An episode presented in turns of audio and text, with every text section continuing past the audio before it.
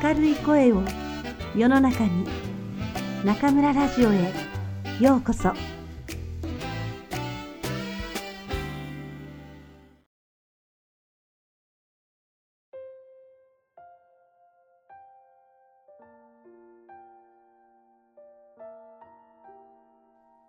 軽くなる生き方。松浦弥太郎。一番かっこ悪い部分を真っ先にさらけ出す。僕はいつも情けない自分、恥ずかしい自分を常にオープンにしている。たとえ会社でだって失敗の話ばかりしている。思えば子供の頃から威張る大人にだけはなりたくなかった。10代の終わりから20代にかけてほとんどを年上の人と共に過ごした。その中で僕がぐらっと来たかっこいい人は全員絶対に威張らなかった。素敵な大人は威張らない。大切な人たちがそう教えてくれた。だから僕は威張るようになったらおしまいだと思っている。逆に情けない部分こそ目いっぱい見せてしまった方がいい。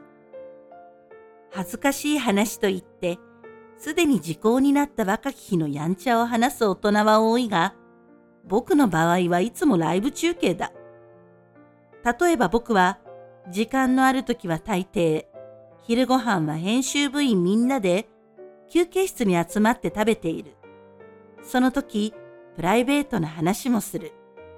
娘が最近あんまり喋ってくれないとか、奥さんと喧嘩をして物を投げられ、僕は仕方なく土下座したというかっこ悪さも自分からどんどん話す。会社という組織には上下関係があるから、お互いに上司の役、部下の役だけこなして付き合うこともできる。でも、それでは人間としてのつながりは持てない。仕事では厳しく叱ったり、絶対にこれはしてほしいと強く念を押したりするが、そういった仕事とは別の情けなくてかっこ悪い面もあるのが僕という人間なのだ。相手にしたって仕事上はおとなしくて真面目だが、プライベートになれば女王様みたいなキャラクターという一面ももしかしたらあるかもしれない。それなのに仕事の顔だけで付き合っていたらリラックスできないし、いつもガラス越しに話しているようにもどかしい。何よりお互いが心の底から通じ合うことなどできないだろう。仕事とプライベートは別と割り切る人もいるかもしれないけれど、どうしても関係し合うのが人間だ。いざという時、この人についていくか、黙ってこの人の言うことを聞くか。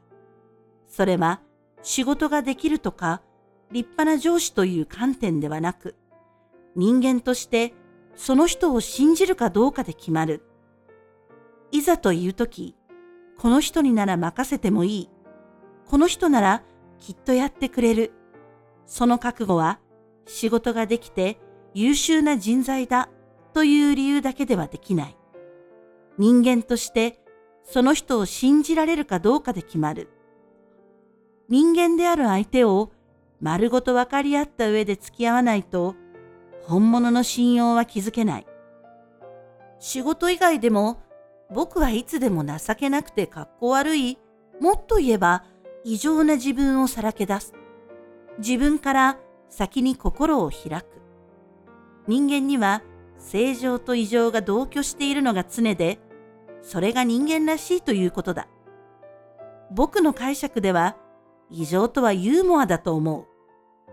もし自分に好意を持ってくれる人がいたら、僕は隠し持っている異常性を真っ先にさらけ出す。最初に正常で体裁が良い80%を少しずつ見せることから付き合いが始まると、だんだん見せるところがなくなっていく。最後に残っているのが20%の異常だと、ここまで知ったとき、この人に嫌われてしまうかもしれないという不安を抱えたまま付き合う羽目になる。だから僕は最初に異常を思い切って見せてしまうのだ。それで引いてしまう人とは、それっきりでも構わないし、縁がなかったと思うしかない。もっとも、異常性、情けなさ、かっこ悪さとは、自分一人で思い悩んでいると変になってしまうくらい恥ずかしい部分かもしれないが、みんなが持っている面だ。そして、それこそ人間の愛しい部分なのだと僕は感じる。いつも威張っている仕事の達人となんて一緒に働きたくない。いつも隙がなく完璧な人なんて一緒にいてもつまらない。仕事でも人生でも誰かと深く関わりたいなら、まず自分から情けなさをさらけ出してしまおう。